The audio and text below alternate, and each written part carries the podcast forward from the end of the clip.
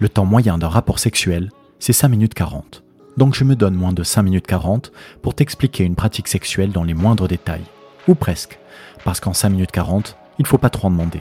Mais si tu veux t'en prendre plein les oreilles sur la sexualité, celle que tu ignores, qui t'intrigue ou que tu pratiques, écoute ça. Je suis Nicoche. J'adore partager le fruit de mes recherches, mais spoiler alerte, dans cette chronique, c'est un peu chacun pour sa pomme. Et c'est parfois meilleur quand c'est court. Alors, sexe chrono. Sex. What you know about sex? Tell me what you know about sex. Sex. What you know about sex? Tell me what you know about sex. Après avoir fait un tir groupé dans l'épisode précédent qui abordait l'orgie, aujourd'hui on parle masturbation, qu'on appelle aussi plaisir solitaire, parce que mieux vaut être seul et mal à s'empoigner. La masturbation est victime à travers son étymologie de sa mauvaise réputation, alors qu'elle ne veut que notre bien.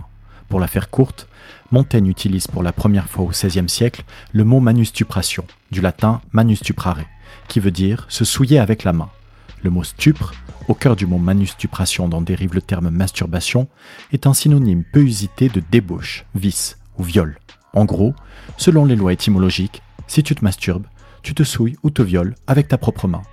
Eh bien, à la fin de cet épisode, je fonce à la douche pour me laver de mes péchés. Et plus si... affinité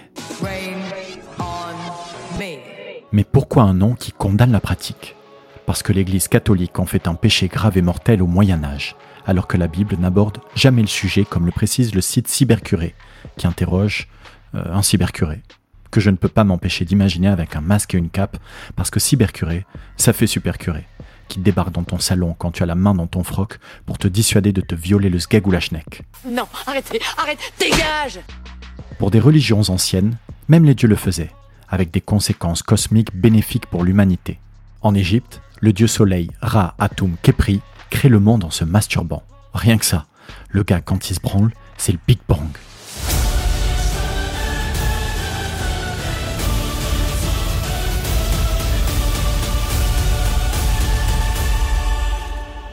En gros, on vénère l'autotripotage jusqu'à l'avènement du christianisme qui lancera une chasse à la sorcière du plaisir solitaire jusqu'à nous faire croire que ça rend sourd.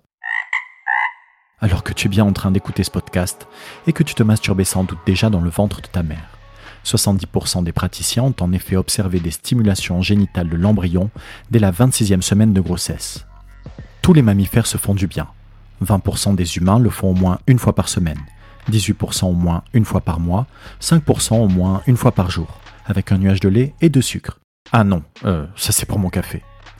La masturbation fait partie de la grande famille de l'auto-érotisme, qui englobe toutes les activités physiques et psychologiques qui visent l'excitation sexuelle et le plaisir érotique. Fantasmer, regarder des photos ou des vidéos pornographiques, échanger à l'écrit ou à l'oral avec un ou une partenaire. Qu'on ait une verge ou une vulve, la masturbation peut d'ailleurs se pratiquer à plusieurs en duo, en quatuor, en sextuor, en honnête. Ouais, c'est comme ça qu'on dit quand on est neuf. Comme le gâteau de pain d'épices fourré à l'orange et nappé de miel. Et j'espère que la recette n'a aucun lien avec la branlette. Il existe presque autant de façons de se donner du plaisir que d'habitants sur cette planète. Ça fait donc 8 milliards 66 millions 34 872 façons de se branler ou de se doiter. Waouh Imagine si on le fait tous en même temps. Bon, j'exagère, mais chacun sa méthode. Verge, vagin, anus, en surface ou en profondeur, avec ou sans lubrifiant, avec ou sans la stimulation d'autres zones érogènes, tétons, seins, cuisses, ce qui te fait du bien. Et bien sûr, avec ou sans accessoires, dildo, canard, plug, anneau, pince, banane, là encore, ce qui te fait du bien. Du moment que tu penses à bien ranger tout ton bordel quand t'auras fini. Sinon, gare à cybercuré. Sauf si tu veux qu'on retrouve ton sextoy dans 30 000 ans, qui est l'âge du plus vieux godemiché retrouvé sur Terre, en grès poli et taillé, pour reproduire la forme d'une verge et d'un gland. Aujourd'hui, on appellerait ce god artisanal le bidon de déodorant. La plus longue masturbation de tous les temps a duré 9h58. Mon trophée trône sur la cheminée. En vrai, ce record est détenu par le japonais Masanobu Sato, Main sur le bout, euh. Masanobu s'est donc paluché le temps d'un Paris-Bogota au cours du Masturbaton organisé chaque année par la ville de San Francisco, qui vise à décomplexer la pratique et récolter des fonds pour la recherche médicale. Je sais maintenant comment occuper mon prochain vol pour la Colombie. Et à l'heure qu'il est, ça doit bientôt faire 5 minutes 40 que je te parle. C'est donc presque la fin de cet épisode sur la masturbation. Je m'appelle Nikoche, merci d'avoir écouté cet épisode. Prends soin de toi, avec ou sans sexe, avec ou sans sucre, mais pense à te protéger, surtout des cons.